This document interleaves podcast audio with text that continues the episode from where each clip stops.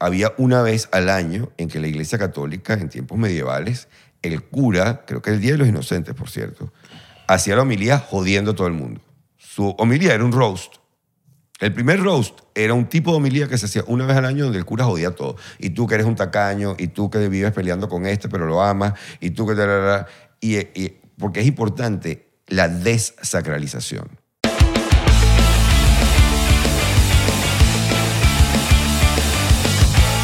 Recóndito en Venezuela para hacer comedia. recóndito para hacer comedia en Venezuela. Oye, la verdad es que el tema de la comedia, para- primero por comenzar para hacer stand porque comedia estoy seguro que el Conde se ha presentado en los lugares más insólitos.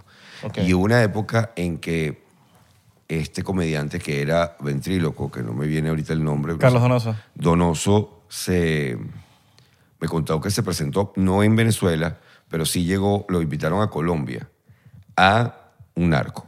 Ok.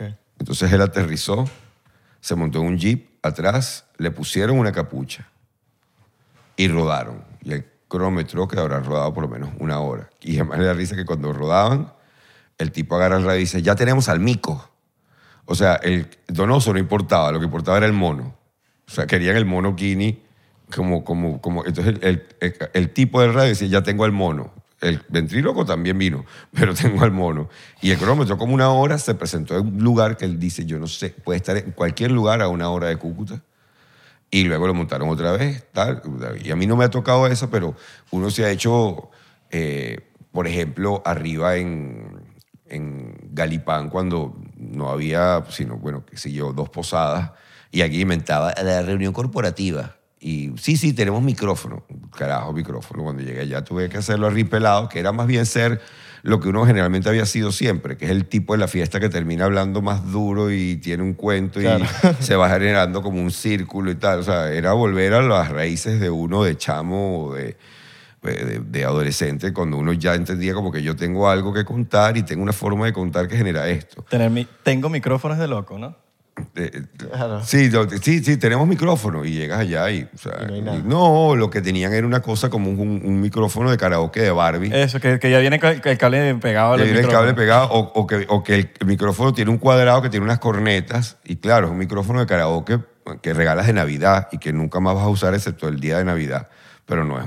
Pero ojo, a nivel técnico uno se encuentra una cantidad. Lo que más te encuentras es en iluminación la locura de hay luz, sí, pusimos unas luces, luces del piso. Esa me sorprende todavía hasta el día de hoy, porque además yo trabajé veintipico de años llevando la parte técnica, o sea, además de llevar el grupo de teatro, ya la parte técnica del grupo de teatro de la Universidad Católica. Y eh, me sorprende como la gente cree que tú puedes hacer una hora y veinte, o sea, que el público puede aguantar una hora y veinte de show con dos cachapas de LEDs, en, en el mejor de los casos, porque pueden ser dos luces de jardín, desde abajo que tú quedas como en iluminación de cine negro, ¿sabes? Como los dos lados, como una raya negra aquí, que lo que te falta es sacar un cigarro y decir, ella era una mujer Claro. como la lluvia. Una película de terror. Un peo de Bogart, un peo de, de Humphrey Bogart, de, de- de cine de espías, una cosa. Claro. Y, eh, pero ellos consideran que quedó arrechísimo, arrechísimo. Y más de una vez me he colgado yo a montar la luz. O sea, ma- bueno, ahorita lo tuve que hacer en, en Berlín, no, en Múnich. Tenían un riel, tenían chévere, tenían un halógeno. Ok, un halógeno de esos de jardín. Está bien, porque yo creo que esto es un cuadrado blanco en la tarima, pero lo tenían de lado. Y yo veo que el riel corre todo el espacio. Bueno, nunca habían quitado el bicho de ese lugar y habían descubierto. Cuando yo les descubrí que se podía poner aquí, yo decía, a ver, qué bolas que todavía hasta el día de hoy. Y esta gente estaba haciendo comedia todos los martes aquí con una luz lateral, pegándole así. Cuando, cuando llegue el comediante. mitad de cara negra, mitad cara Cuando llegue el comediante hindú el martes, que el que hace comedia y en inglés, y vea la luz frontal, va a sentir que está en el improv. O sea, que bueno, Claro. evolucioné, algo pasó aquí. Pero a mí me sorprende eso, la, la disposición de la gente de considerar que es cualquier vaina. Y ojo, lo peor es que en stand-up los requerimientos son mega pendejos. Son mínimos. O sea, oscurece la sala. O sea, que hay que apagarlo todo. Sí, porque la gente a oscura se ríe más. Ilumina la tarima desde arriba, desde el frente. No desde arriba cenital. No, no es que voy a Star Trek y yo voy a subir en un rayo de luz. No, no es de frente. ¿Hace falta que esté más al Sí, hace falta. Y Pero tenemos unas luces de Mm. arriba azules. Sí, no, cualquier. Oh, a mí me, una vez había, estaba el logo del local atrás, muy bien iluminado. Y dice, "Ah, pues está bien iluminado. Marico, claro, en contraluz. Pero es que yo no voy a hacer el Teatro Negro de Praga. O sea, yo, la gente tiene que verte la cara. Te tienes que desbloquear. Pero aquí se presentó no sé quiéncito tal. Ajá, muéstrame las fotos de ese show. Ok, yo quiero que cuando yo termine aquí de montar la luz, tú veas las fotos del show que yo voy a hacer y esta foto. Y, y ahí sí lo jodo, porque a mí eso sí me molesta. Me molesta más que otras cosas que deberían molestarme más. El tema del descuido técnico o de considerar, no, esto es suficiente. Coño, pana. O sea, la gente va a ver una hora y pico de show. Y eso me desespera porque además yo sé lo fácil que es hacerlo. Es decir, yo me presentaba con teatro infantil en la plaza de Boconó y uno tenía que sacar de un, o sea, uno se llevaba unos, unos bombillos, que no eran bombillos, que terminaban en enchufe. Entonces uno aflojaba el bombillo de la plaza, metía ese bicho, sacaba un cable de ahí, de ese cable lanzaba, o llegaba con la camioneta.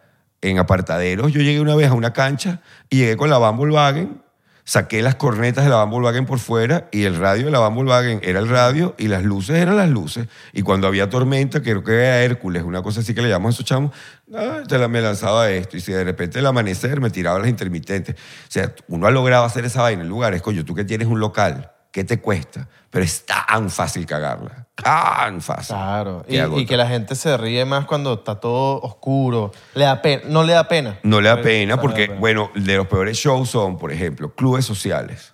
Todo el mundo se conoce. Todo el mundo se va a ver al otro día en el desayuno. Y además, generalmente son en espacios que están reservados para cuando el club social traía una banda, que si traía lavillos. Entonces es un tarimón, generalmente es un mega- una mega tarima, y hay un abismo entre la tarima y las sillas, porque hay una pista de baile. Entonces, en vez de, bueno, vamos a arrimar las sillas, o vamos a bajar el tipo de ahí, vamos a poner una tarima enfrente, una sobretarimita de 40 centímetros, tampoco que te tienes que volver loco, poner unas gaveras de cerveza y le pones unas tablas y lo amarras bien, hermano, y lo cubres con tela. Exacto. No, no, te dejan allá arriba, a 2.000 kilómetros de la gente, y la gente toda viéndose, viéndose allí, sabiendo que se van a ver en la mañana. Hermano, tú echas, te lanzas un chistecito de humor negro, y la gente inevitablemente, me tengo que cuidar porque esta gente no me puede ver reírme de esto. ¿Tú dejas que, que el teléfono, la gente tenga el teléfono en, en la sala? Sí, o sea, yo creo que para evitar eso, eh, eh, eso es uno que nos falta un gran paso, ¿no? El Má- que- más que toda la comunidad, yo creo que latina, le falta como que el, el pedito de... de- los, los americanos no hacen eso. Los americanos te mandan a, a- a pagar el No, teléfono. y hay lugares donde ya está institucionalizado lo de la bolsa. Y te agarran con el una teléfono. El teléfono en la bolsa. te ponen un candado, te lo dejas en la entrada. O sea, ojo. Pues son chistes que ya ahí, ah, bueno, mira, dijo no sé quécito en, en el... En el O sea, yo le digo a la gente, mire, publique video, pero sin audio. Porque yo entiendo, o sea, yo entiendo no, a ver, la palabra no es entiendo. Yo he terminado de aceptar que para la gente es muy importante la foto y el video. De hecho, yo me tardé, entre otras cosas, para llegar aquí porque yo me tomo la foto con el que se la quiera tomar al final del show. Ahorita vamos a hablar de eso, porque tengo un cuento con eso. Y, y, y lo he ido aprendiendo porque para la gente es importante y yo no tengo por qué cuestionar si para el público eso es importante. Claro. Es importante. Es horrible el hecho de que tú hablas una hora y veinte, un material que preparaste durante un año, probaste en bares, te diste coñazo contra el texto, lo has ido hacer- haciendo crecer en... Te fuiste a España, hiciste tantas funciones, Valencia, Barcelona, Múnich, Berlín, Oporto, Lisboa. O sea, yo he estado trabajando para que esto crezca. Tengo cositas aquí que han surgido en las últimas cuatro funciones. Ah, pero si no te tomas la foto, aunque se hayan reído la hora y veinte, un poquito mamahuevo, Briseño, ¿no? Porque, coño, no se quiso tomar la foto. No se tomó la foto, verga. Un poquito antipático, tú dices. Bueno, pero para esa gente esa vaina es importante. Entonces yo he terminado de entender, lo que he hecho es un intercambio. Yo dejo mi celular en un paral grabando video y les digo, digan algo allí, lo que les gustó, déjenme una pregunta, no importa, para yo tener material para redes, porque ese es el otro tema. Tienes que poner vainas en redes. Sí, pero yo no puedo quemar el material en redes. Entonces la gente lo que pone que es el crowd work. Ah, Mire, ¿y ¿usted qué son? Ah, tú eres contador y tú, tú eres ingeniera y tú eres comunicador. Coño, se consiguieron la, la única ingeniera con el único comunicador. O sea, que- que- pero llega un momento que se vuelve muy predecible y no siempre salen cosas dignas de agarrar y convertirse en un reel. Pues dignas de decirle a la gente, mira esta vaina que ocurrió, qué buena fue. Mira, ¿y qué, tea- qué teatro No es un ha reel palo, el- pues. el- como el teatro más arrecho que te has presentado? Que tú dices, marico, este es el que yo me quiero presentar para toda la vida. Oye, el Juárez en Barquisimeto, si uno lo llenara siempre, ¿no? uno lo llena, pero digamos, hacer, imaginarme lo que sería hacer una temporada, una cosa que diga, eh, cuatro funciones semanales en un teatro de esa dimensión, de 800, 1000 personas, eh, o el Santa Rosa de Lima, son brutales. El espacio de hoy del Improv es un espacio espectacularmente diseñado. Además, el técnico estaba, el técnico ni- yo creo que ni sabía lo que yo estaba diciendo, pero sabía y se tiraba cambios de luces que funcionaban. O sea, Bien. el tipo entendía perfectamente la movida porque hay un, hay un hábito del stand-up. Entonces ya sientes que el espacio ha sido acondicionado de manera que la gente está oscura, no tan oscura que uno no pueda pillar una cara y ver cómo va la cosa. El espacio está perfectamente iluminado desde la punta de la tarima hasta la punta de la tarima. Si tú quieres ir y hacer un asomarte, lo vas a hacer y va a funcionar. Es, el espacio de hoy fue, de verdad, pues cuando me dijeron, no te va a sueño ir a grabar un podcast, ahorita tienes que agarrar un vuelo a las 6 de la mañana. Y digo, no, porque, o sea, quedé cargado de una energía. O sea, yo veía el logo del improv al fondo de especiales en HBO o en, o en MTV. Yo no sé ni siquiera en qué canal los veía. En el año 85. O sea, yo con 15 años conozco ese logo. Entonces, ver ese logo detrás mío, que inclusive Ximena me dijo, "Ye- tengo unas unas- unas láminas que pensé para el fondo. No sé si vas a querer el logo del improv. Yo, claro que quiero el logo del improv. No me muestres nada. Yo no quiero saber nada. Yo quiero, yo quiero fotos con ese logo atrás. No, porque si no fue en Valencia. Claro, claro, fui- no fue en modo en Caracas, que también tiene una pantalla al fondo, pero bueno, no está pensado necesariamente para stand-up y tiene una cantidad de, de- de factores que uno dice, no, esto no tiene nada que ver. Estos espacios están pensados, pero también el espacio donde estuve en, en el teatrico donde trabajé por capacidad, en el Teatro Soho en Madrid, es esa capacidad justa de generar suficiente empatía para que la cosa camine. El Santa Rosa de Lima, yo recuerdo haber hecho una función allí, creo que fue de Briseño, lo cuenta todo, divina, pero tiene que estar full. O sea, esas salas de 600, 800 tienen que estar full para que tú las disfrutes. Pero eh, un lugar como el de hoy, que no es la tarimita de un bar que, coño, estoy trabajando aquí limitado, sino tengo, pero no es un tarimón, sino es la tarima con el tamaño para stand-up. Eso es lo que uno quiere. Creo que todas las improv tienen como que un tamaño estándar. Sí, porque han entendido, además, por mucho recorrido, cuánto hace falta. Porque, ajá, ¿qué hacemos esta tarima cuando se monten tres improvisadores, cuatro improvisadores? ¿Hasta dónde llega esto? Bueno, esta tarima maneja cinco personas, máximo. O sea, no te puedes poner a inventar mucho más. Pero eso, para eso es lo que está diseñado. Un tipo se mueve tal, la entrada por detrás, el, el, la atención. O sea, todo fue tan perfecto que lo que me daba rabia era, si hoy la cago es tan absolutamente mi culpa. Es decir, no tengo... ¿Tú no- cagarla? O sea, No. si yo la cago hoy, no puedo echarle la culpa al técnico. El técnico se nota que es un... El tipo maneja cuando no tuve ni que graduar el volumen de nada. Crack. Eh, la, tipa, la tipa que me recibió en el green room, no, vale, si fumo aquí en el green room y tal. O sea, puedo- ¿qué, qué es lo que yo no? Yo nada más tomo café con leche. Ah, perfecto, aquí está el café, me hizo café y tal.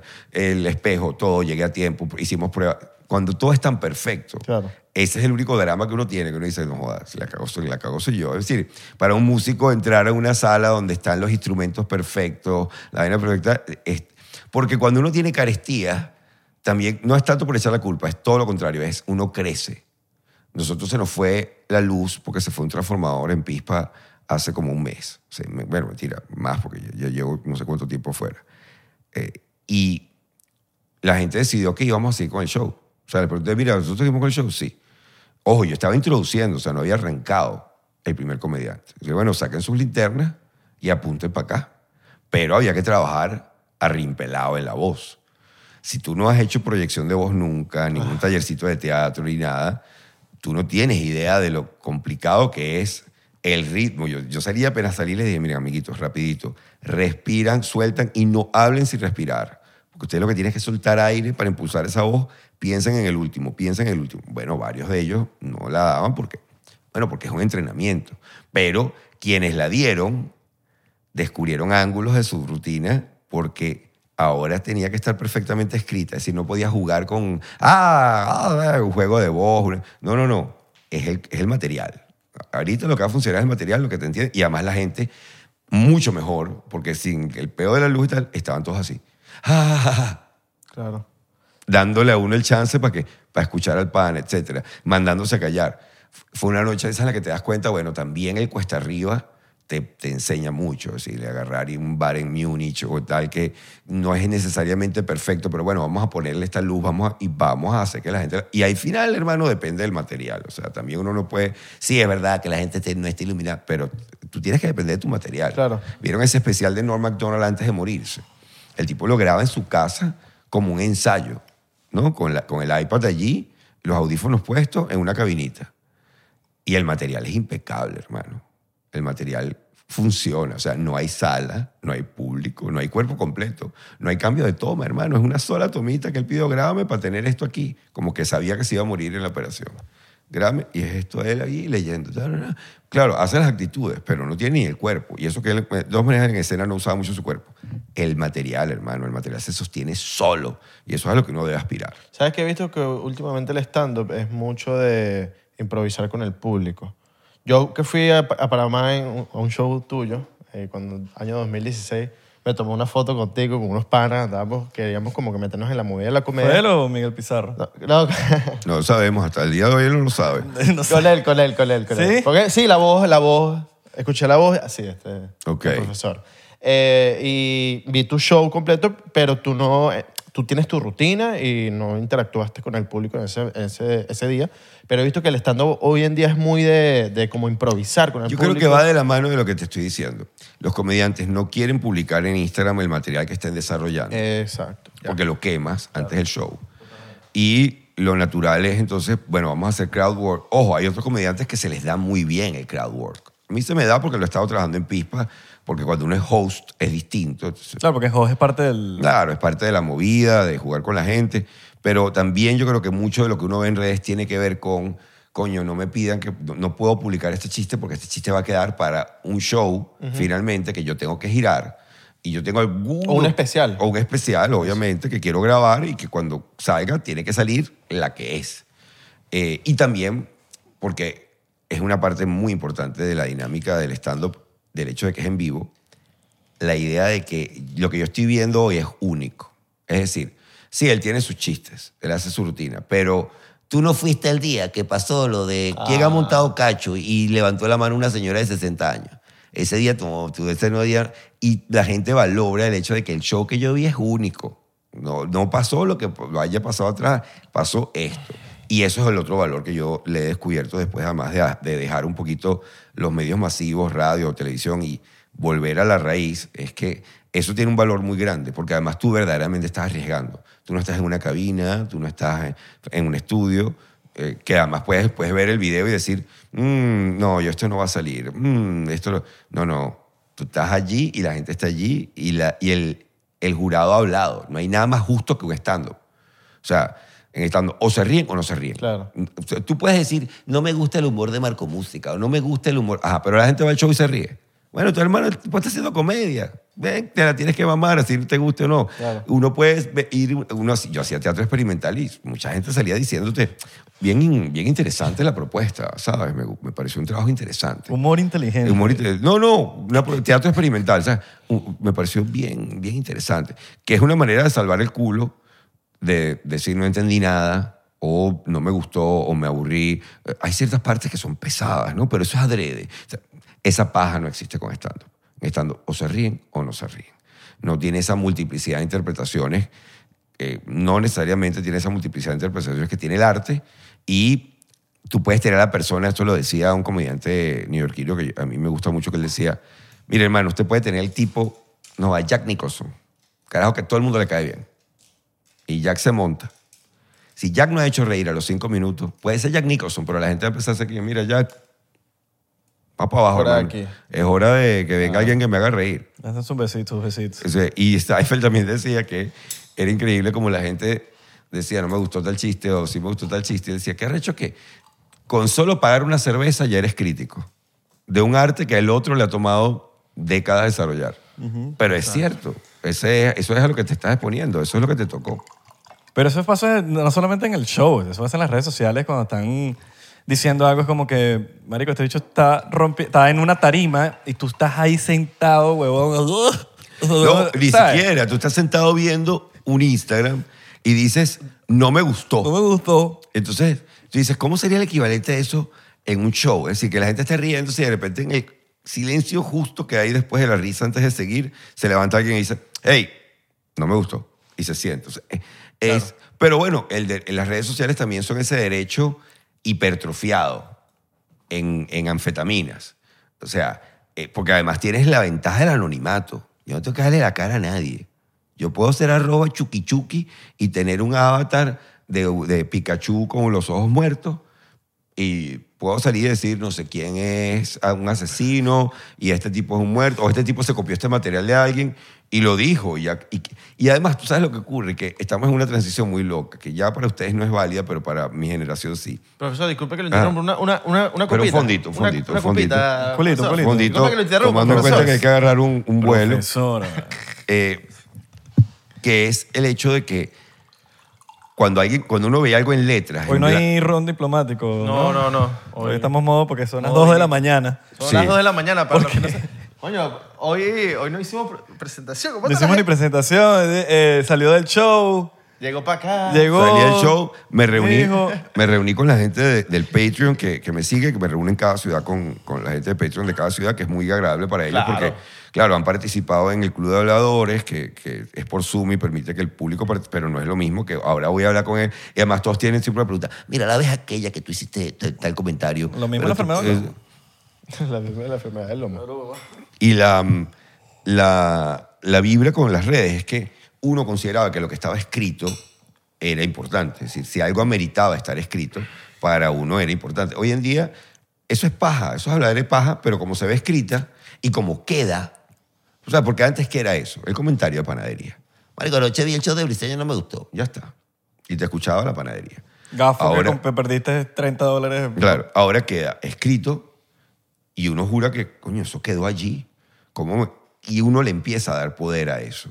Y una de las cosas más importantes que yo aprendí en el último año y medio es que uno no le puede entregar poder a las redes sobre la vida de uno y, y creerse el cuento de las redes. A ver, no estoy diciendo que las redes no tengan valor, tienen un valor, pero no tienen el valor que le adjudicamos. El valor de esto es real y absoluto. No, porque yo he vivido la experiencia de ser quemado en redes, pensar que ya no tengo carrera, ya no tengo vida, que me llame alguien y me diga, mira, ¿quieres arrancar los jueves aquí en Pispa Show? Ya que estás ahorita. Bueno, y yo, claro, tú. ¿no? Zamping me llama y yo, pero vamos a ver quién me vaya a ver. Porque puedes, me- puedes presentarte aquí los jueves, pero tienes que comprar dos, tienes que comprar dos pizzas. No, no, vale, Zamping me ha pagado bien. Reconocer que con, tienes, que, tienes que... Con- ah, portugués. con como- conmigo el portugués se le ha ido. que coño, pero, pero, pero, bro, te estoy haciendo stand-up.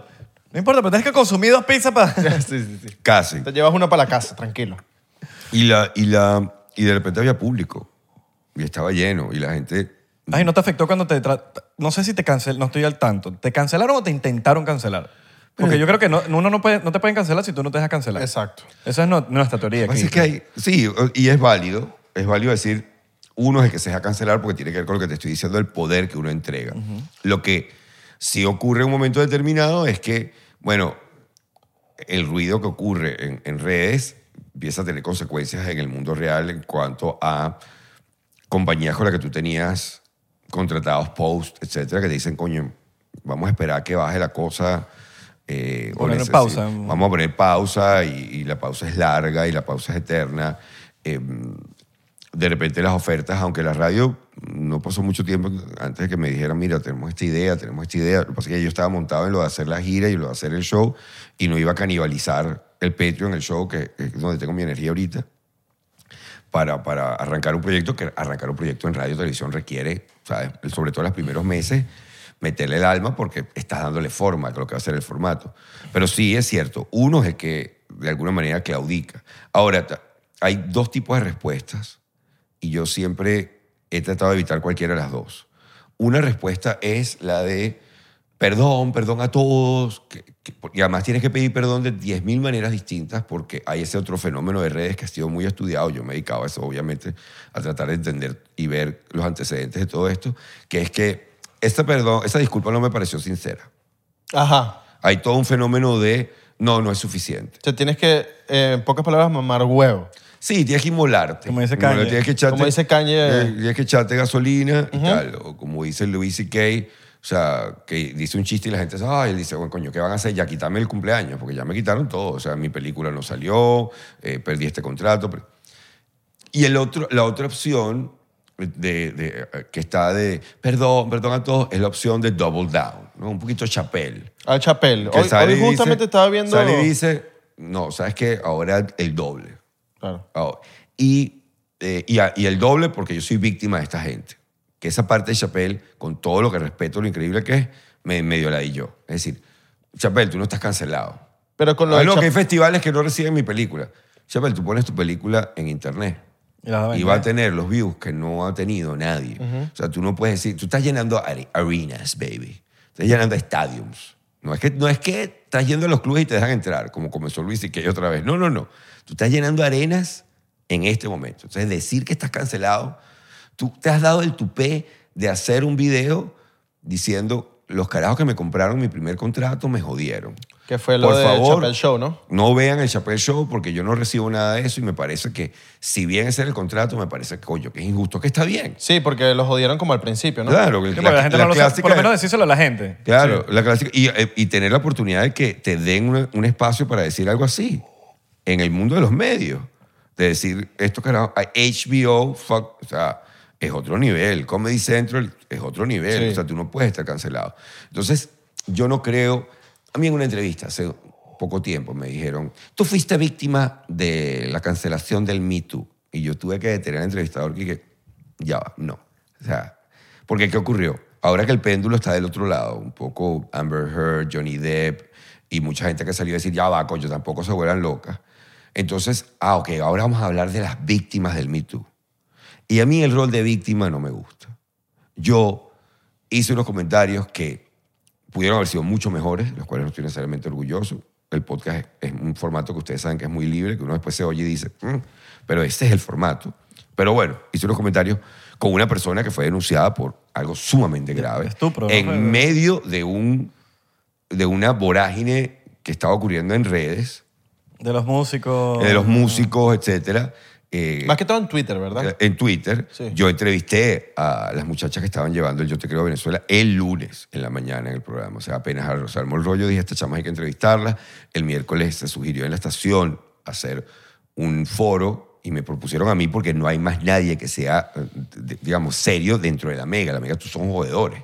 Entonces, bueno, la gerencia me dice, mira, hace esto. Ah, no, ahora va a ser Briseño, que sale... con-". Y empezó un- una, una vuelta muy loca que termina en el suicidio de Willy en muchos sentidos y en un proceso legal que, al que yo me sometí abiertamente y cooperé todo lo posible porque consideraba que bien puede ser que este comentario es el mejor comentario del mundo, pero no, no es la idea aquí instigar a la violación ni nada de eso, porque además hay que escucharlo en todo el contexto. Cuando te sacas algo de dos minutos de un podcast de hora y media, hora y cuarenta, cabe preguntarse, ya va, ¿cuánto de esto puedo entender sin entender todo el contexto? Donde además se dice humor negro, se está haciendo una hipérbole.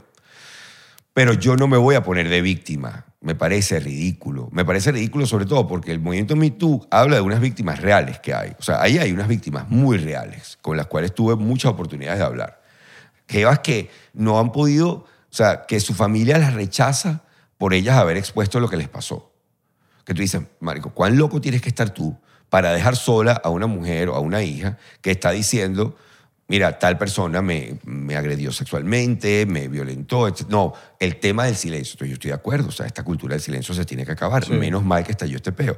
Que en el estallido habría personas que aprovecharon, como en todo estallido de redes sociales, para montarse y surfear la ola de los likes y de repente hacer denuncias que son falsas o exagerar una situación. Es claro que puede pasar, pero eso no- no- no puede joder a todas las demás. Ah, que ninguna mujer miente. No, bueno, una mujer es un ser humano. Si estamos hablando de igualdad, tanto hombres como mujeres mienten. Ahora, Oh, sí. eso no va a desvirtuar el movimiento. ¿Qué es lo que me preocupaba a mí? Que a medida que leía más sobre el asunto y hablaba con más amigas, hablaba con mi esposa, por supuesto, yo decía, pero mira, lo que viene después de esto, que es la primera fase de se tiene que hablar de lo que pasó. O sea, tenemos que ser capaces, tenemos que ser, tener el derecho a decir, esto está mal, esto que me pasó está mal. Ok, de bolas. Y qué bueno que las redes sociales están allí, de alguna manera son un, un mecanismo.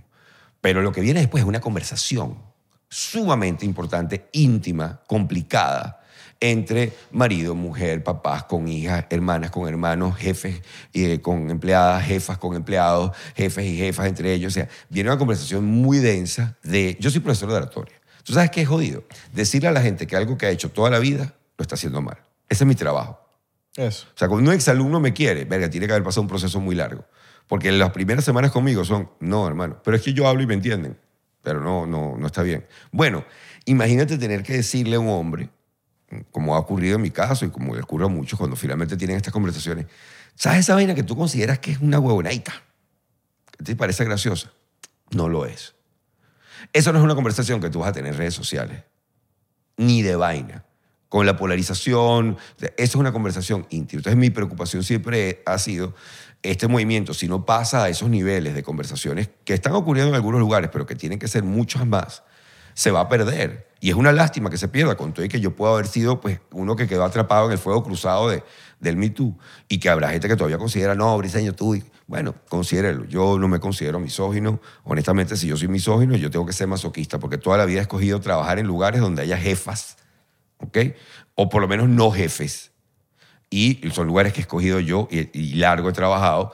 Y bueno, o sea, vivo con una mujer, dos niñas, dos gatas y dos morrocollas. O sea, coño, no sé qué, qué tan loco tengo que estar yo para odiar a las mujeres. Hay gente que no entiende ni siquiera el, el término misoginia. O, o hacerte una transición.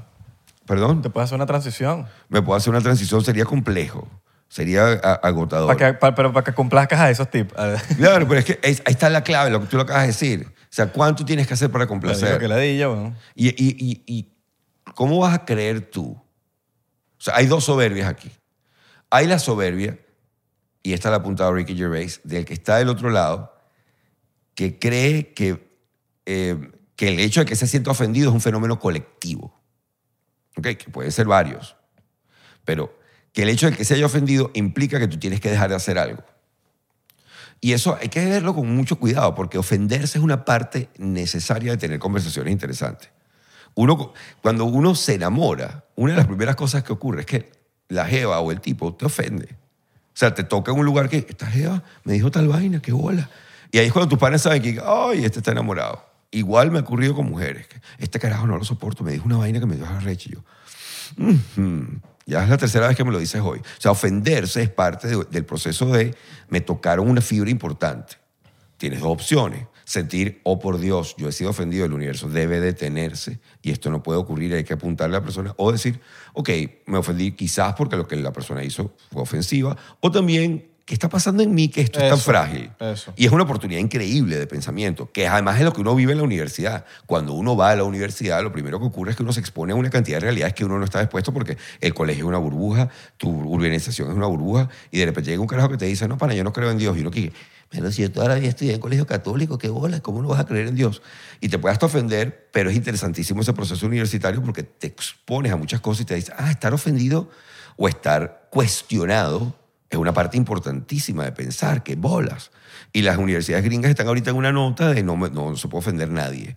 ¿Sabes qué es lo que, que que el espacio natural de los comediantes, que era la universidad, donde desafías barreras, empujas los niveles a ver hasta dónde se puede llegar, sea el espacio que más están evadiendo los comediantes hoy en día? Entonces tienes esa opción o tienes la opción de, de preguntarte, coño, ¿será que aquí, aquí pasa? Y la otra soberbia es la de creer que no vas a ofender a nadie. Pero es que la comedia puede estar en juego si sigue así. Sí, pero yo hasta creo cierto que punto. al final Pero yo- yo- pero aunque yo siento que es algo temporal, que Es- en algún momento va a pasar y la gente como que lo va a hay un factor que ya te da a entender que es temporal. Cuando comenzó todo este rollo hace un tiempo, Netflix le tenía pánico a sus empleados. Que los empleados iban a denunciar tal cosa, que los empleados iban a hacer walkout, que los empleados tal vaina. Y tuvieron que defender a Chapel a capa y espada, como que se lo maman. Pero bueno, Chapel fue y habló, y, o sea, todo un drama. Este año Netflix actualizó su memorándum, que de hecho el memorándum de Netflix que está en su página web es un modelo para muchas corporaciones de esto es lo que es misión, visión, etcétera, de una compañía. Y Netflix lo actualizó diciendo, mire hermano, si nosotros aquí vamos a hacer un paraguas para todas las voces y los puntos de vista. Si usted se siente incómodo con eso, quizás Netflix no es el lugar para que usted trabaje. Ese cambio de cultura corporativa indica que llegó ese momento que Netflix dijo, ya va. O sea, no está costando real. No está costando real desde el punto de vista de metimos tanto material woke en la programación que llegó un momento que era, era ridículo. Es decir, no había serie, vaina que esa gente no comprara, que no tuviera afrodescendiente, con lesbiana, con, que yo, por supuesto que tienen que tener representación, que tienen que tener visibilidad, la gente se tiene que sentir representada, pero no caricaturescamente. O sea, no que eran los cinco fantásticos en No, cada que le serie. sume, la, que le sume la, a, a- a- a lo que sea el proyecto. O sea, si estás haciendo una serie que vas a poner un afroamericano, Bueno, vas a poner un chino, lo que sea, que le sume a la historia, que le Claro. sume, y que le- pero no hay nada toda forzada y que- No, no que le aporte el punto de vista del afrodescendiente, que además es un punto de vista caricaturesco, porque después uno se encuentra a otros afrodescendientes en las redes que están dando otros puntos de vista y uno dice, Ah, pero ya va, esto no es tan homogéneo como uno cree. No es lo que porque yo caes en la trampa, caes en la trampa de la homogeneidad que no es tal. Pero uno cae en la trampa porque es una enorme tentación. O sea, para cualquiera que trabaja en entretenimiento, la idea de que hay un número que dice cuánta gente gusta de ti, un número que dice cuánta gente te ve, es una enorme tentación de lo estoy logrando o no lo estoy logrando. Y mientras vayas subiendo ese número, más te vas Claro, pero, pero, pero es también relativo, porque de repente tú tienes un número de views pequeño, pero tienes una gente en Patreon, como tengo yo, pero súper fiel, que está allí, que además, ¿sabes? Me mandan equipos por ahí, me mandaron una laptop. Mira, estoy usando esta laptop, ¿para qué la uso para el programa? Es una, Brutal. una locura. Y, y, tú- y- y es lo que hablan ahorita de los microinfluencers. O sea, de repente hay un tipo que tiene 15 mil seguidores, pero ese surfista con 15 mil, esos 15 mil seguidores, Mueve si ese surfista demasiada dice, gente. esta es la cera de la tabla, primero él no se va a arriesgar a por esos 15 mil seguidores. Va a buscar- Él va a hablar de la cera que se van a comprar la cera. Mientras que el que tiene 202 millones de seguidores, de repente nadie vio lo de la cera. Y, y yo creo que es interesante llegar a ese equilibrio de empezar a ver, la gente tiene otros gustos y puede ver una cosa como puede ver la otra. ¿Crees que lo de, lo de la cachetada de Will Smith a- Chris Rock hizo que... Porque vi que todos los comediantes se unieron a decir, mira, esto está mal. Claro, porque ahí ocurrió algo importantísimo. ¿Cuál es el argumento detrás de muchas de las cancelaciones? Ofender verbalmente es igual, es violencia. Es violencia psicológica. Y sí, yo estoy de acuerdo en que hay ciertas cosas que uno le pueden decir, sobre todo con conocimiento de causa. Es decir, el que te conoce bien sabe cuál es la frase, palabra, recuerdo que te apoya. O sea, tú no digas nada porque tú y tal del coño, no me tenías que decir eso. Creo que es más difícil que lo logre alguien desde el exterior. Creo que ahí recordamos toda nuestra mamá venezolana de cuando alguien le decía una vaina, me dijeron gafo. Ay, tú eres gafo. Sí, pero tú estás claro que No. en, al nivel de esos premios, ahí no hay nada que salga por la boca de nadie si antes consultarlo con un poco de guionista, del no, productor, yo, yo- la vaina. yo sí creo que fue espontáneo. El- Yo conozco una chama que el manager de ella casualmente es del mismo management de, de Chris Rock, del mismo. Y estaba contándome ella que, ella- que, eh, que Chris Rock estaba en los, atrás, en los camerinos, casi que contándole el chiste a todo el mundo a ver si estaba bien decirlo y como que sí, sí, todo el mundo sabía atrás que lo iba a decir. No sé si Will Smith sabía que lo iba a decir, pero sí hubo un... Creo que él no sabía. El chiste de Jada. Sí. sí. Sí, claro. Es que el chiste Todo de eso- Jada es, es un chiste de papá. O sea, entre comediantes, eso es lo que llamamos un chiste de papá. Claro, y él lo dijo atrás, a, a eso voy, como que lo dijo atrás y se lo comentó a todo el mundo y todo el mundo como que, cool, Claro, y ese guion ya había aprobado. pasado. Los guionistas le dijeron que cool, porque ahí para que él diga eso, tiene que haber una No, aprobación. y, y el costo para... ¿Sabes dónde se sabe que efectivamente no fue planificado? El costo para Will Smith fue ah, no, claro. brutal. Lo, de, Ahora, lo de Will Smith sí no fue planificado, el pararse No, ahí. ¿Cómo, cómo salimos, ¿Cómo salimos los comediantes allí? Bueno, porque tú no me puedes decir que equivale a violencia física un comentario. Porque, volvemos a lo que te acabo de decir, la soberbia de creer que vas a poder decir algo que no ofende a absolutamente nadie. Cuando yo era chamo, yo eché un chiste que era que le regaló Batman al Papa, el Vaticano. Y una chama, no, un chiste gafísimo, chamo, te decía un chiste de nosotros, chamo. nosotros decimos esos chistes. Pero, ¿por qué lo recuerdo siempre? Porque una amiga, una amiga, una, una vecina, no me parece que te burles del Papa. Y yo siempre recuerdo eso diciendo, marico, si ese chiste logró ofender a una niña, tendríamos 15 años, 14 años en ese momento, ¿cómo va a creer uno que no vas a decir nada que al menos a alguien vaya a ofender? Claro. O sea, que está la soberbia del que dice, todo lo que dices tiene que ser sano y no me puedo medianamente ofender. Tú estás loco. ¿O cómo le voy a gustar a todo el mundo? Y también al otro lado, ¿cómo voy a decir algo que no ofenda? O sea, alguien va a encontrar la manera de ofenderse. Es el clásico chiste de la monja que llama a la policía y dice, aquí en el monasterio, no, es colombiano el chiste, aquí en el monasterio estas monjas se están volviendo locas porque es que el vecino de allá enfrente hace calistenia desnudo todos los días. Y estas mujeres se están volviendo locas, eso es una violación de nuestros votos sagrados. Y el policía se asomó por la ventana y dice, pero, pero aquí no se ve la ventana, hermana. No, párese en la silla para que vea. Es decir, cuando tú quieres ver el mal, lo vas a encontrar, lo vas a encontrar. Eh, eso no quiere decir que no haya rectificaciones que hacer en el mundo de la comedia. O sea, los chistes homofóbicos de un momento determinado ya no tienen cabida. Pero ya no tienen cabida porque ha- has ido entendiendo que, que sí, que al otro lo incomodan, que al otro, y más allá de incomodarlo, lo estás poniendo en un lugar, en una esquina, donde lo estereotipificas, que bueno, la comedia a veces tiene que hacer estereotipos, y lo reduces. Ah, ok, te estoy reduciendo, chimbo. Te estoy, estoy pegando hacia abajo, chimbo. Entonces, ¿qué haces tú? Verás, me buscar reírme de la homofobia, no con homofobia. Pero ¿no crees que mientras más vaya, más, más- tengamos esa barrera y menos, menos queramos ofender y menos no, y no, menos... no es por no querer ca- ofender, cada vez es por que- hacer humor más astuto. Claro, es decir, pero, Claro, pero pero yo por lo que menos ofender me refiero a que cada vez lo, cualquier cosa que digas puede ofender a alguien, entonces tienes que cuidarte porque te van a cancelar. No, Entonces, no puedes andar pero, así. Pero, claro, pero entonces hoy en día como que cada vez es peor, cada vez es peor, cada vez es peor y cada vez peor el bullying, cada vez, y yo siento que la gente se tiene que preparar en la vida para...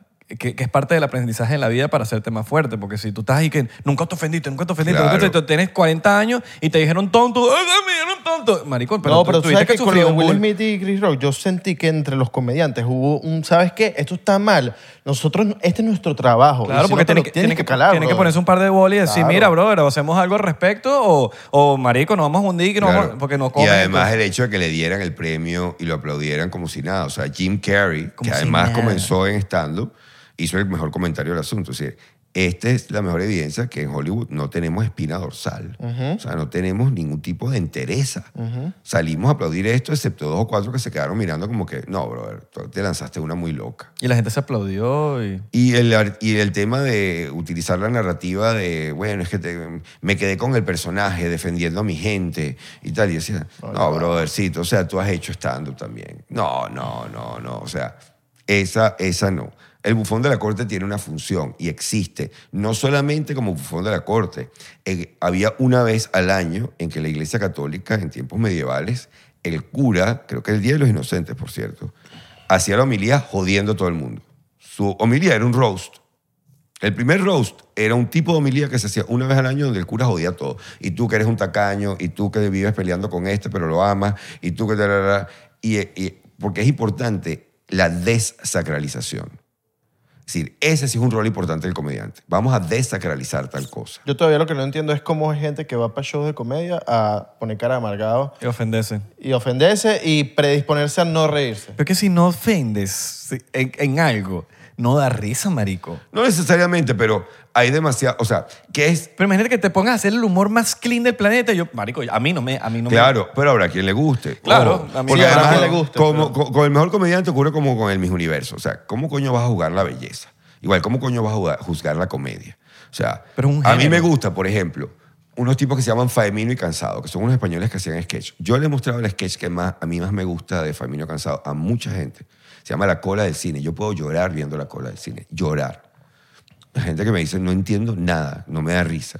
O sea, e- es muy relativo, pero la idea de no ofender, eh, o sea, la idea de tratar de hacer un humor absolutamente limpio es imposible porque siempre va a haber quien, quien se ofenda. Totalmente. Y también está el otro extremo. Pero termina siendo un género de la comedia. Claro, pero también está el otro extremo, vamos a ser honestos, que es la comedia de yo tengo que ofender porque si no, no es cómico. Mm. Y no necesariamente. O sea, yo creo que Drew Michael demostró con ese especial Red, Blue, eh, Green, tú puedes hacer un- una rutina de comedia brutal, inclusive teniendo un momentico woke al final de yo he hecho chistes homofóbicos, no estoy orgulloso de ellos, he hecho chistes tal, estoy mejorando, estoy hecho un momento confesional. Me gustó más que el de Hannah Gatsby, que fue a mitad de show. Drew lo esperó hasta el final, lo dejo ya en el final. No, no los voy a someter a esto a mitad de show, sino voy aquí. Y, y era honesto. O sea, era honesto. Era tan honesto que ese carajo escribió un comentario como arrecho porque ni Joe Rogan ni nadie le había preguntado a Lucy Kay por el peo. Y, yo le escribí, por locura mía, le contesté a Drew Michael que, coño, chamo, tú, tú estás por encima de esto. O sea, ¿para qué te vas a poner con este peo? Eh, o sea, mariconerías mías, porque ¿qué me va a contestar? El carajo me contestó.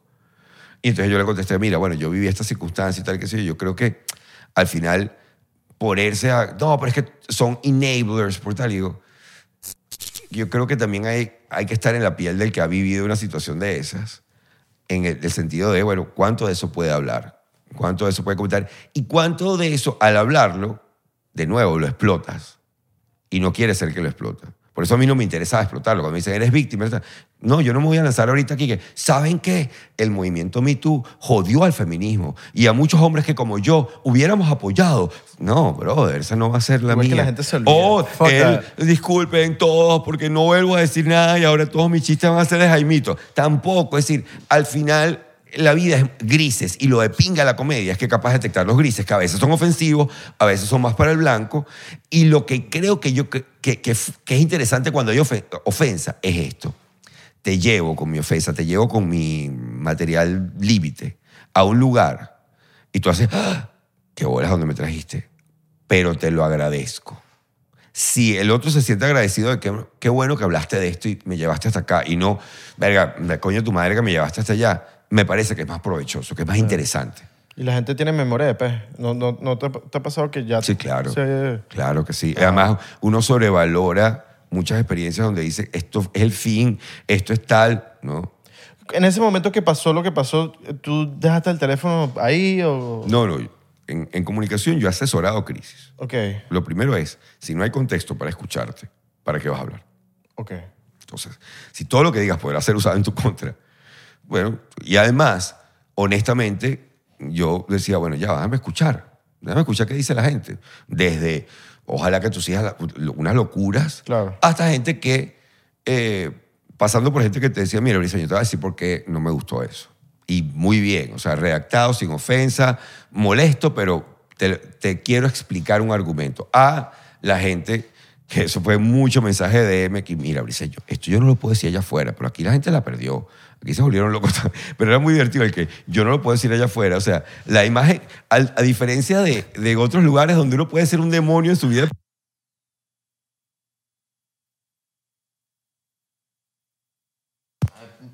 Ajá. Está entrando y todo. Cosas que hace Belardo. Marico, ¿cómo se va a caer en el botón? Hacer, eh, tiene que estar La, pendiente. la botella. O sea, Marico, el botón, les voy a decir la verdad. La botella tiene. Cayó en la el Cayó el- botón rojo el de... botoncito Esto, rojo. esto satura de vez en cuando, este, este audífono está allá. No, pero aquí nada más, aquí nada más. No, el botón lo tiene que botar, el, el audífono. Mira, la botella tiene este tamaño. El botón es este dedo.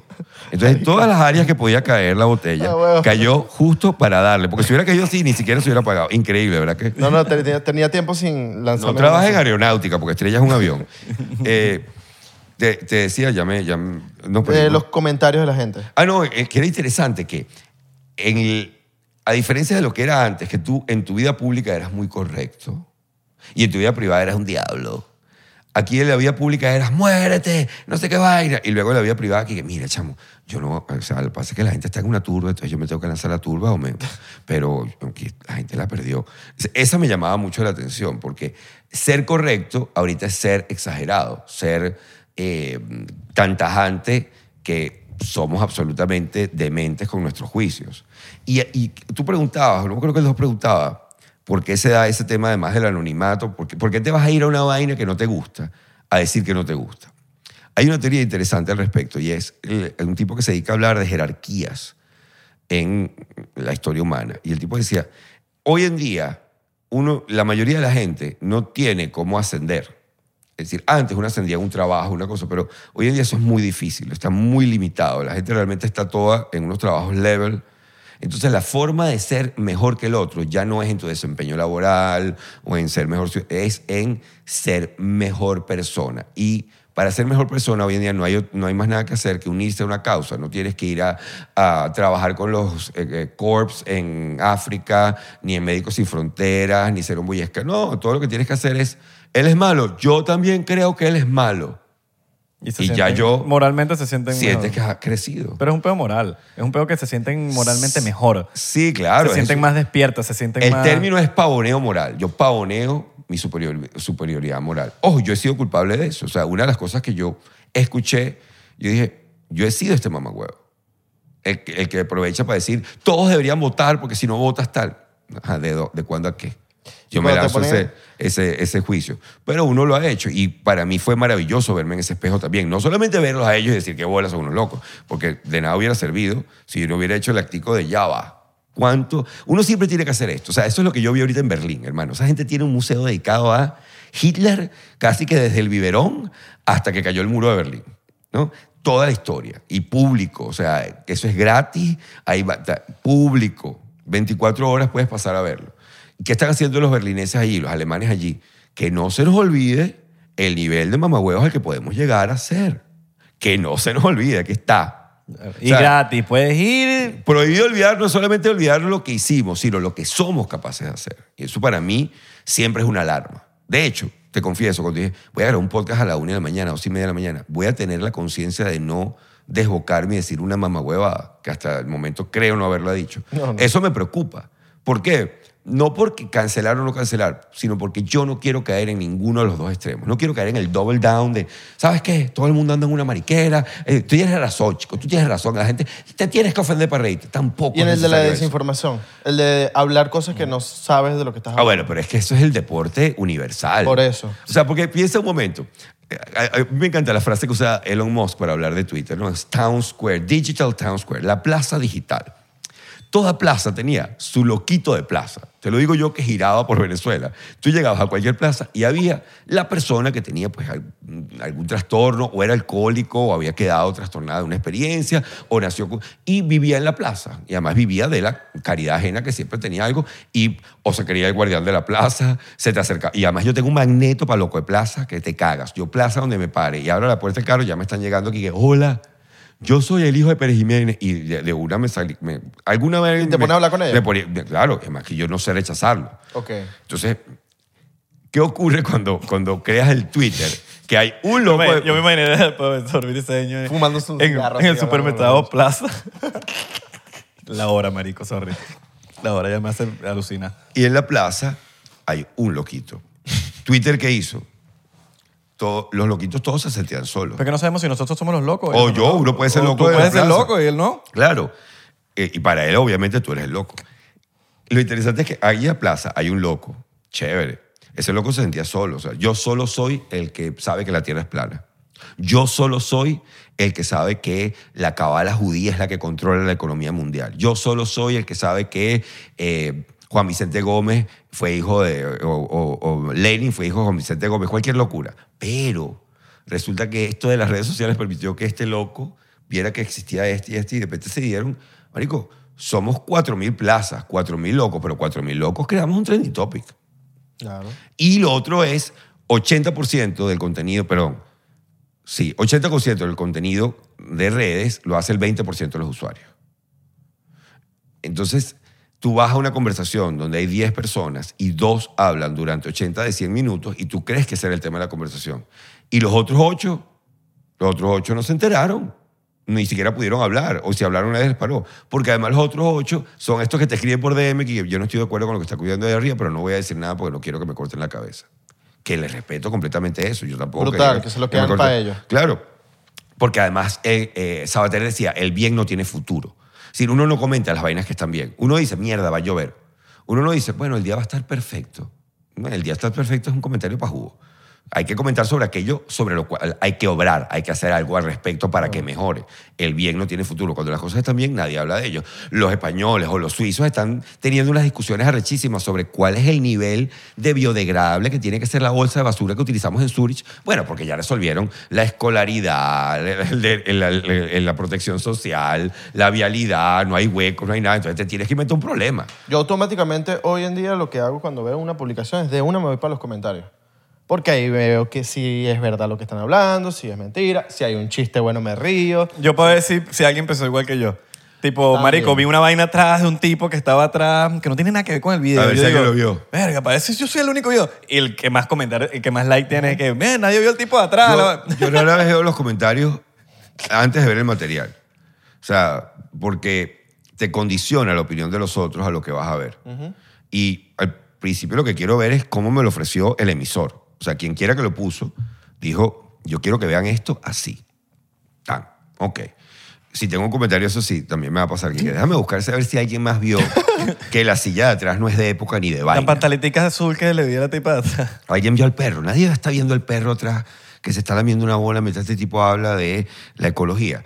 Pero, pero fíjate que somos esclavos de el, el comentario, el comentario, el comentario. Y los comentarios nos están haciendo... Pero, ojo, es la bendición de las redes, porque como hemos hablado de mucha basura, también hay gente que ha logrado cosas maravillosas por las Con un redes. comentario. Con un comentario. Alguien los oyó y le dijo, yo sé de eso porque yo estaba investigando eso. O sea, en pandemia hubo unos loquitos, uno en la India, uno en Estados Unidos, no me acuerdo, creo que había uno en China, que fueron viendo un patrón raro en el tema de cómo se hablaba de Wuhan.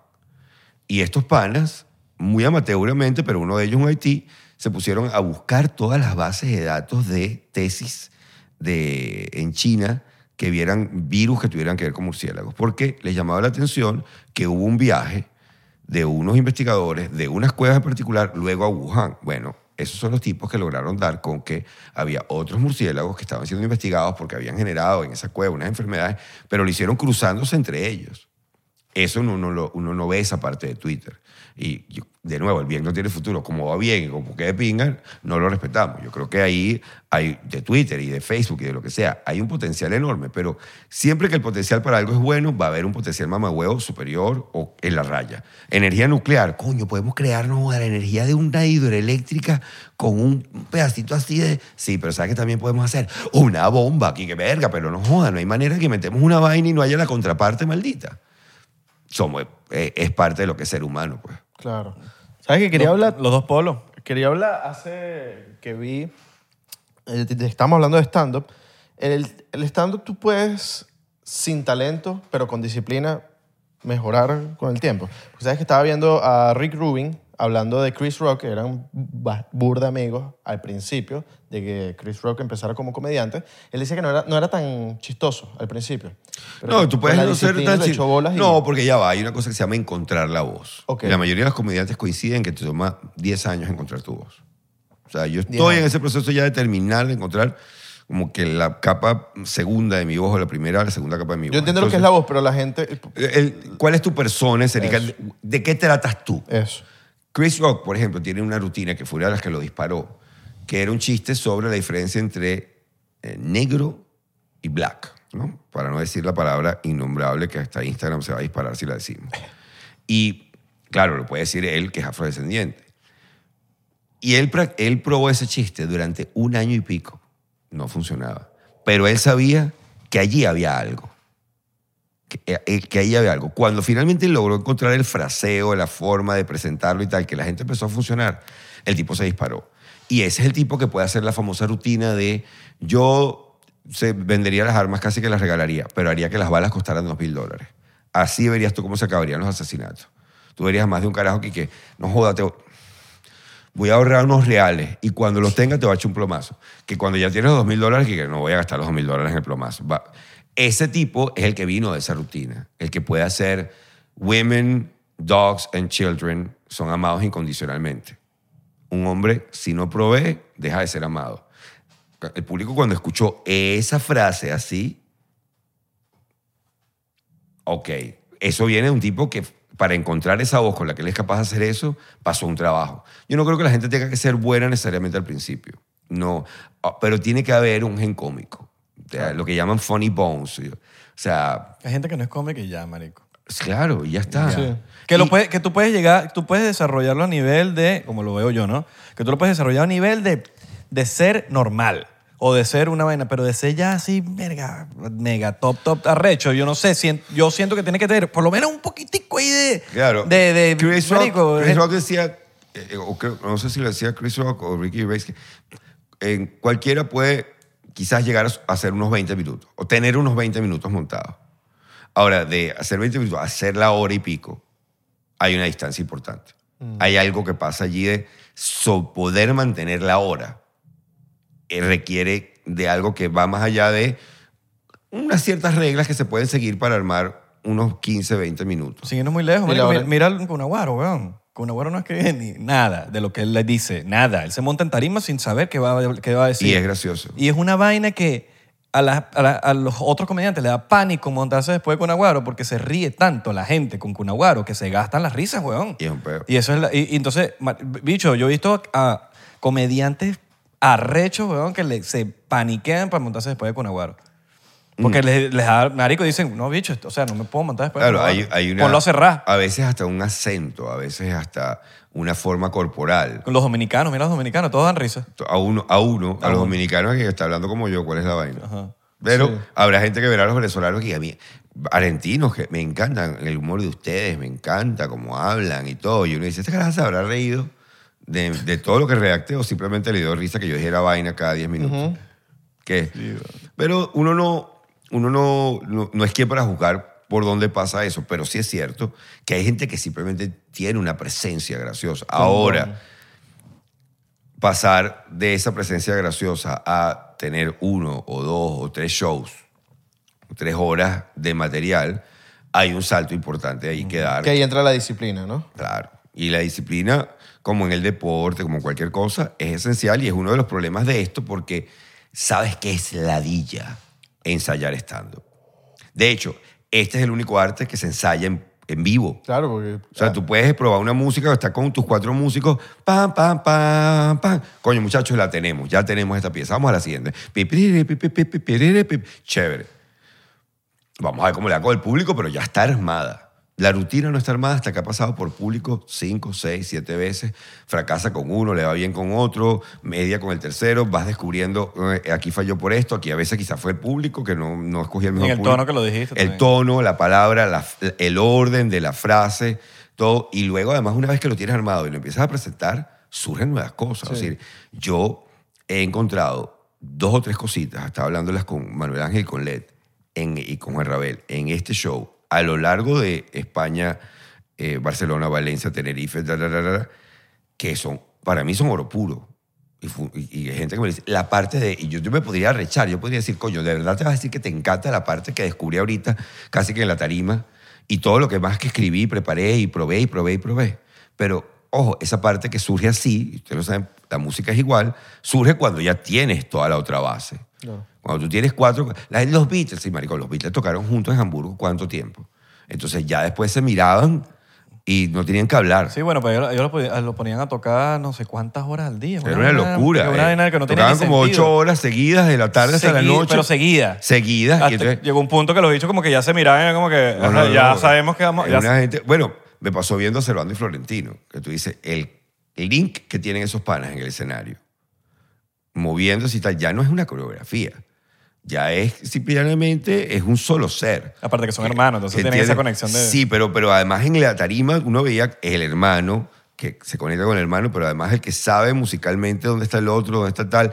A este le dio por aquí ahorita, yo sé que yo ahorita me voy para atrás. Y ahora, Claro, yo decía, eh, esos son tablas. Esas son cosas que pasan en el stand Cuando alguien te responde cualquier cosa en el público, ya tú sabes como que ya la tienes ahí. Bueno, Billy algo que- Crystal dejó de hacer los Oscars. ¿Quién? Billy Crystal, que hizo los Oscars durante muchos años, un comediante brutal estadounidense.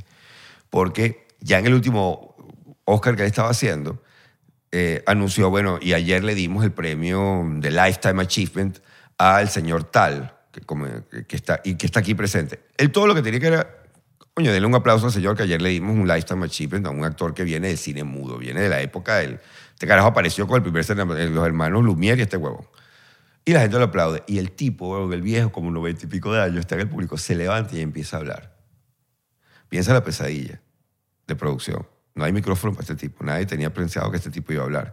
¿Quién tiene las bolas de decirle a un viejo de 95 años "Shh, que siente ese señor? Claro. Nadie. O sea, le acabas de dar un homenaje, estás pidiéndole un aplauso. Billy Crystal está en la tarima oyendo por el autoparlante, por el, por el monitor. Brother, sáltate esa vaina. Tenemos que seguir con el show. Este tipo nos está cagando. Pero Billy Crystal sabe, yo no puedo mandar a callar a este señor. O sea, ni loco. Y entonces era un momento muy loco de televisión, viendo al viejo y se oía como a lo lejos. Lo que tú veías era un viejo. Y entonces Billy Crystal hace que, bueno, evidentemente este señor tuvo sus orígenes en el cine mudo. Y la gente, ¡ah!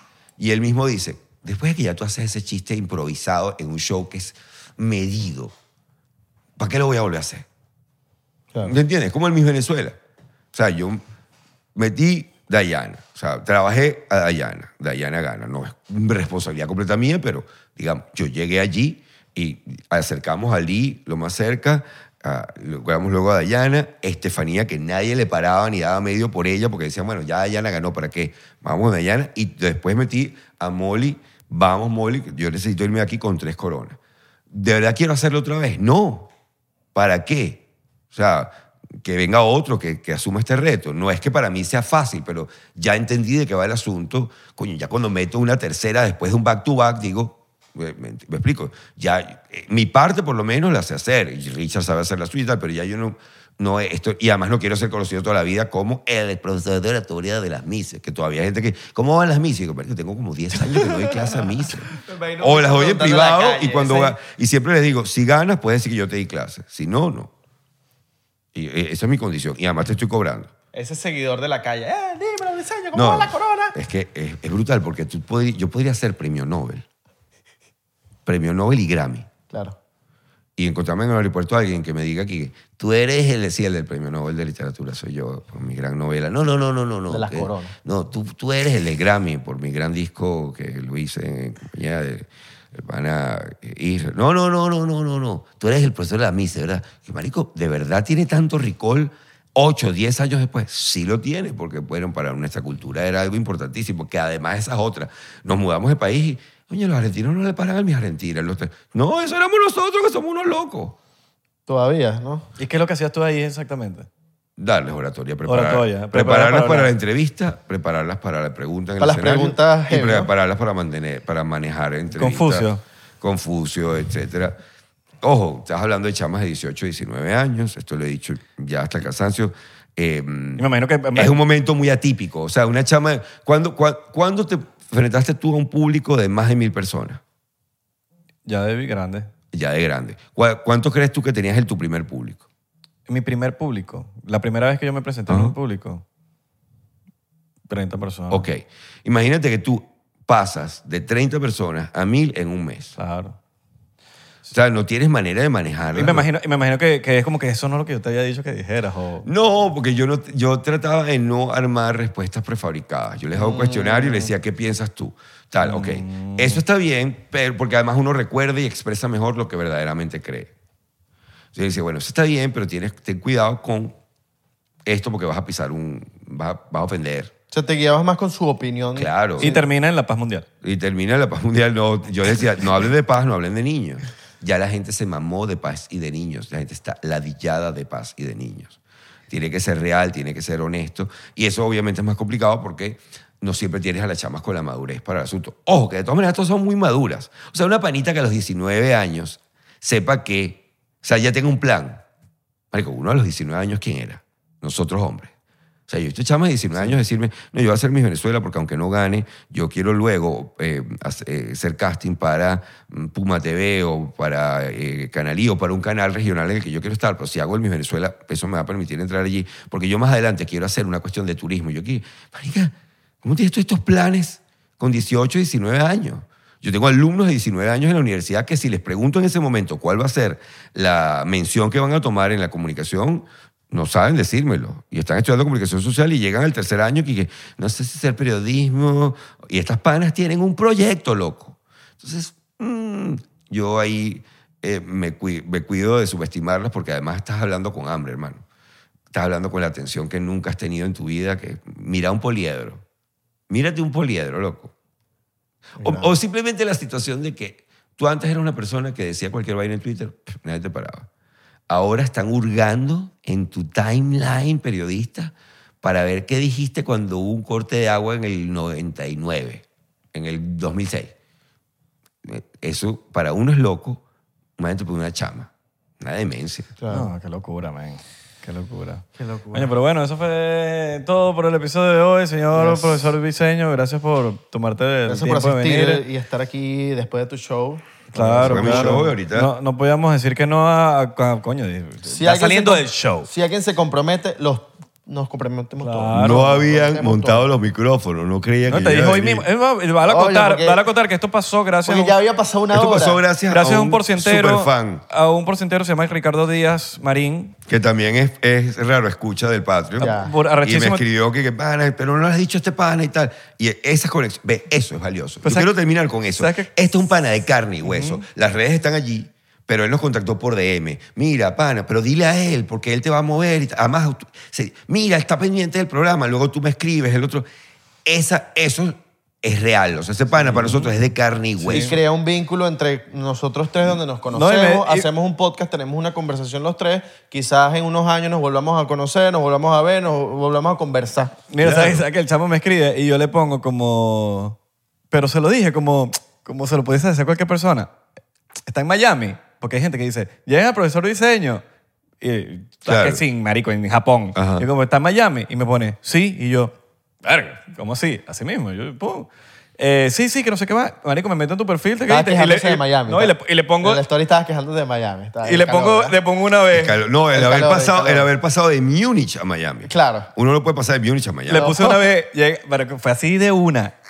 Ven para 99%. Madre mía. Claro, y, De y- y una, sin, sin, funciona. sin- entendí por qué te Hola, ¿cómo estás? No, no. O sea, Ya para qué te 99%. para, mí era mucho, para mí era mucho más importante la opinión de los patroci- de los- del Patreon sobre lo que estaba Claro. pasando, qué sienten ustedes y tal. Y se- hicimos una, varias reuniones y tal. Ricardo está la, en Patreon. La de, sí, la de mi esposa, por ejemplo. O sea, ajá, ¿qué opinas tú? Y dame luces tú, porque yo sé que tú no me las vas a hacer desde el juicio.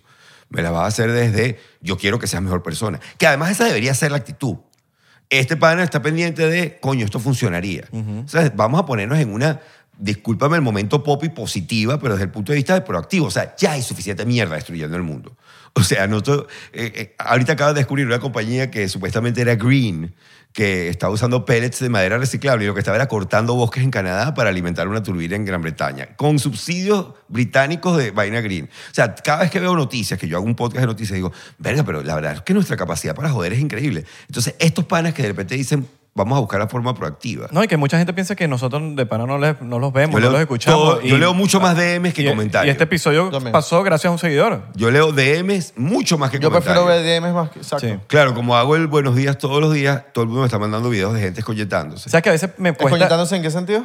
Bueno, yo, yo pongo videos todos los días que dicen buenos días de alguien eh, va, Ah, a yo lo abrir, vi, yo lo va a vi. abrir una botella Ya. y, ta- y se le rompe. Ya, ya, vi Eh, entonces me video. mandan videos de gente haciendo bicicross. Y yo digo, no estás entendiendo. El que está haciendo bicicross se está exponiendo a escolletarse porque es parte del proceso de aprender. El que decidió que yo voy a abrir una botella con un cuchillo porque yo lo vi en un video y voy a quedar burda bien en esta Y- fiesta. y pega en pa- la regleta. la Pega en la regleta regleta y y crea se un cortocircuito y tal. Esa es una demostración de que debemos Se ser cae el humildes. vino y se explota. Imagina que estaba, hubiese humildes. estado abierto y ¡pam! ¡pum! Y se apagan todas las luces. ¿Te imaginas? Bueno.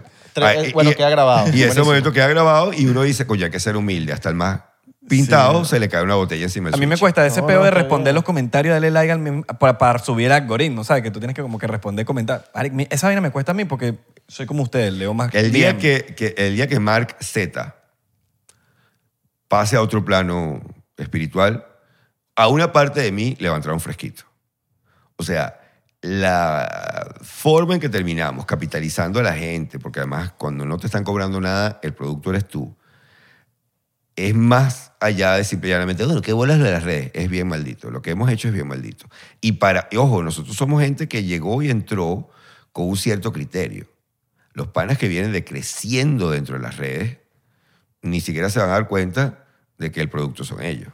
Sí. Ni lo van a ver. De la misma manera que quizás nosotros nos vimos que la- el, el- el producto eran nuestros ojos cuando veíamos comerciales en televisión. ¿eh? Pero esa vaina, por eso te digo, los DM son mucho más importantes que los comentarios. Obviamente uno puede leer comentarios, y tal, pero los DM son de gente que te quiere decir algo. A veces hasta ofensivo, pero siente, pero no lo está usando como plataforma pública. Déjame mostrar qué bueno soy. Es que no te han escrito. Eso, no, eso, hay gente es- que te es como escribe. más privado. ¿No les pasa a ustedes, que estoy seguro que sí, que de repente te lanza un DM jalándote bola, de repente te lanza un DM odiándote, así que eres un pedazo de mierda, y de repente te vuelve a lanzar una vaina así toda como que. Pues yo digo, bueno, esta gente es bipolar, marico, porque yo no entiendo. Bueno, hay, hay gente muy sola. y también está el tema de cuando no se esperan la respuesta. A mí me pasaba mucho que me escribían en un momento determinado, cuando hacía humor político. Bueno, claro, tú hablas de toda esa paja porque tú estás bien cómodo fuera del país, no sé qué broma. Y yo escribía, oye, disculpa, si ves mi timeline te das cuenta que yo vivo en Venezuela, yo no me he ido a ningún lugar. Y era la última que se esperaban, porque no- se esperaban que yo me ofendiera aquí, que yo digo lo que me da la gana, huevo. No, no, yo- No, ¿tú sabes qué me ha pasado? Y me escribían, oye, disculpa, pero el tono, ¿no? El tono del primero Claro. era, cáspitas, maldito, hijo de puta. Oye, disculpa, no, no lo sabía. ¿Qué, marico, qué nivel de locura es este? Me ha pasado lo mismo, pero cuando les respondo es como que, hermano, solo quería que me respondiera. Ah, eso me lo han puesto también. Gracias. Eso me lo han puesto Sí. también. Ok. No, yo hay gente a la que no le respondo porque es tan evidente que, por favor, reconóceme, reconóceme, reconóceme. Claro. No, no, tampoco. Yo no tengo tiempo para eso. A mí me propusieron una vez de- un debate con un tipo que hacía, creo que sigue haciendo, ¿no? YouTube, de mm, política y tal. Y cuando yo hacía reporte semanal, tú tienes que debatir con este tipo que está, creo que en el Reino Unido y tal. Y yo, no, porque es que él no, él hace, él no, él no hace el debate para llegar a ninguna conclusión. Él está haciendo el debate para ganar seguidores. Claro.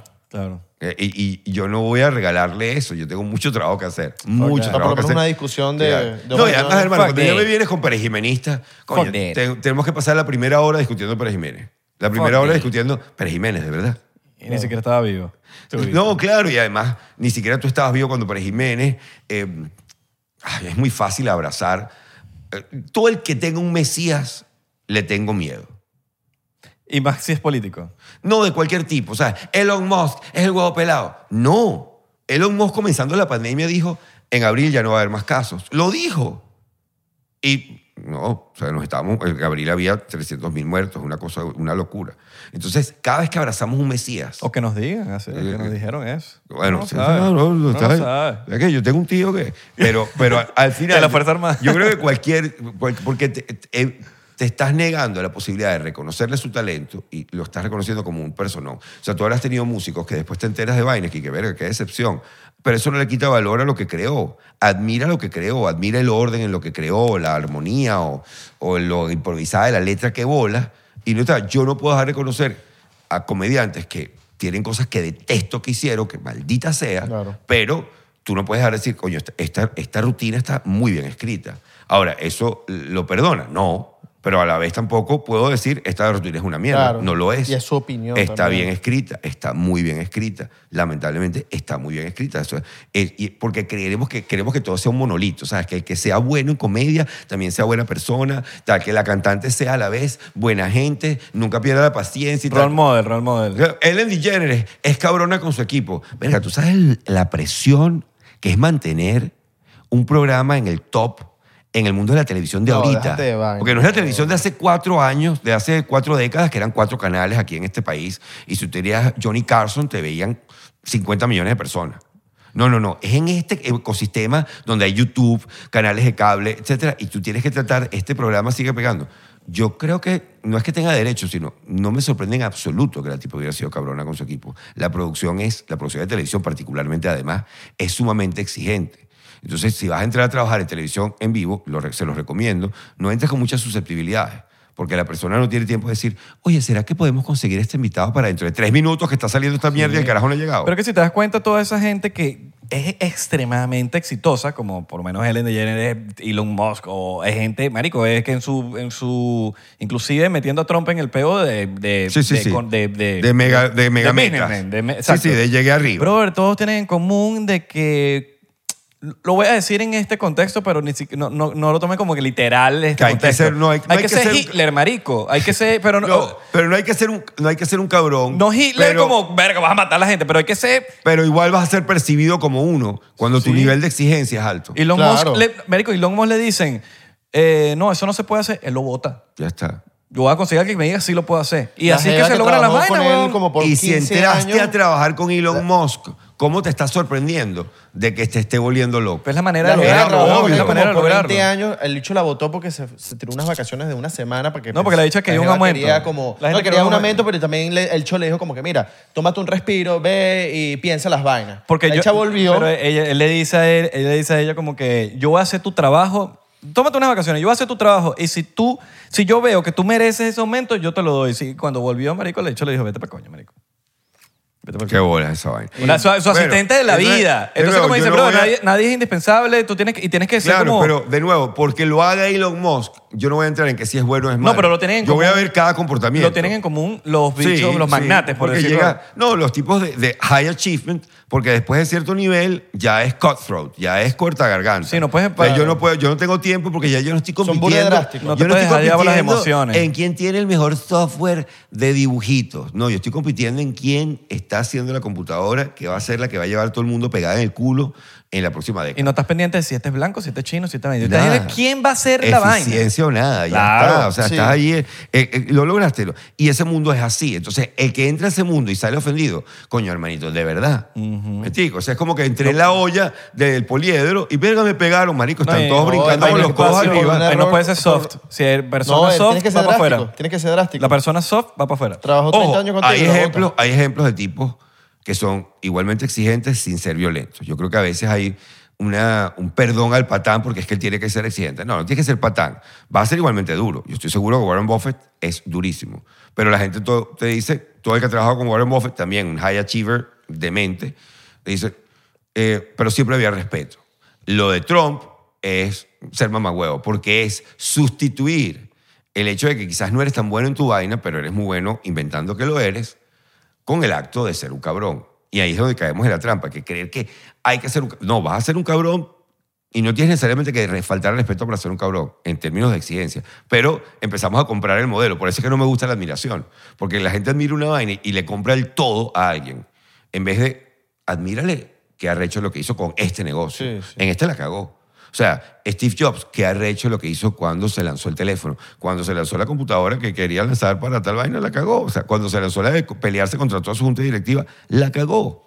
Bolívar, cuando se lanzó una constitución en la que iba a ser un monarca, bueno, la embarró porque encontró una resistencia que no se esperaba que se encontrara. Pero si admiramos, admiramos, admiramos incondicionalmente pierdes y no bueno. podemos aprender de los panas. No eres objetivo. No podemos aprender de los panas todo lo que tienen para enseñarnos. Uno, uno empieza a aprender de su viejo cuando se da cuenta, ah, mi viejo cojeaba esta pata, pero no voy a quedarme en la preadolescente de como cogea una pata, ya yo sé más que mi papá. No, mira las otras en las que no cojeaba. Cuando tú te des cuenta de lo peludo que es caminar los pasos por los que él caminó.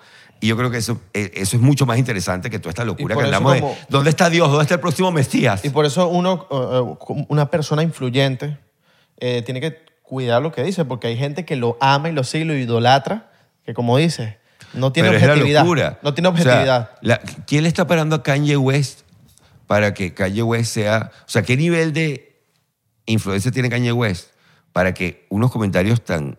Además tan manidos, porque lo que hizo fue repetir teorías de conspiración chimbas que hay sobre los judíos de hace décadas, para que de repente viera gente poniendo posters en, en- en- en- en puentes, etcétera, repitiendo las palabras del tipo. Y digo, marico, es un músico.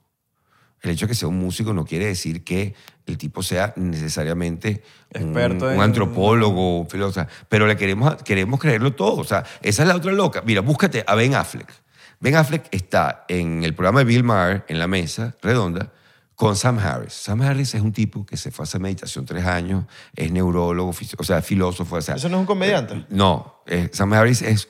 Hay otro que, se- que se parece, pero Sam Harris es Sam Morrill, se pasando tú. Que, y Sam Harris que es un hace tipo ayahuasca, que, se dedica a la filosofía. Tú oyes el podcast del tipo y el tipo logra hilar una idea eh, y a la hora siguiente ya está terminada y tú dices, marico, acabo de aprender sobre este tema. Y tú ves a Ben Affleck tratando de opinar a la misma altura que Sam Harris. Y dices, Ben Affleck se cree que es Ben Affleck.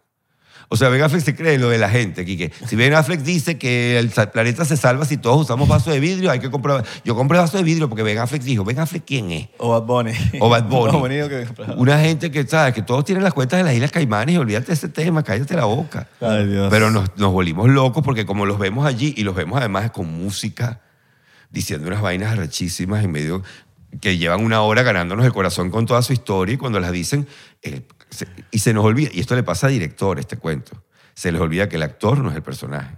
Yo una vez tuve que agarrar a un director y decir, Marico, ¿por qué me llevo tan mal con este carajo? Porque tú crees que él es el personaje. O sea, tú crees que cuando él sale, él va a estar a la altura de su personaje. Cuando él sale, él es un muchacho de 19 años que no sabe qué coño está haciendo. Es un estudiante universitario, esto es una obra universitaria. Pero como te gusta tanto el personaje, porque el personaje dice unas cosas increíbles, tú no sabes responder ante el hecho de que es una persona. Como puede ser Katy Perry, como puede ser hasta la misma Ellen DeGeneres, ¿sabes? Que, ay, coño, se me va el yoyo porque me pongo muy estresada. Claro. Locos de bola. Señor, Locos de bola, chaval. Profesor Briseño, Gracias. en 99%.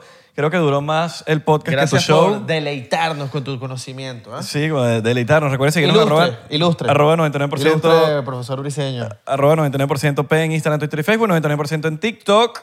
Eh, y bueno, las redes Arroba sociales. profesor Briceno para Ahí está absolutamente abajo, todo. ahí está abajo. Está ahí abajo, está ahí abajo. Duró más este podcast que tu show. Probablemente. Y, y- Profesor Briseño en TikTok. Sí, también. Hay, right. hay También. TikTok. Sí, hay TikTok. Baile. De la que salga, pues Baile. no, no bailo. Coloco lo, lo mismo que en otros lugares. Tienes que echarte tu bailecito con los de Esto es Patreon. vitrina, esto es vitrina. Patreon, tienes que- Claro, vitrina, bailecito en Patreon. lo mismo. No, van a bailar con yo su madre. Nos vemos en la Uno trabaja próxima. demasiado escribiendo comedia para tener que bailar en TikTok. Así es esta vaina, vaya, madre, che. Se fue, se no te picó. vayas, se picó, mano.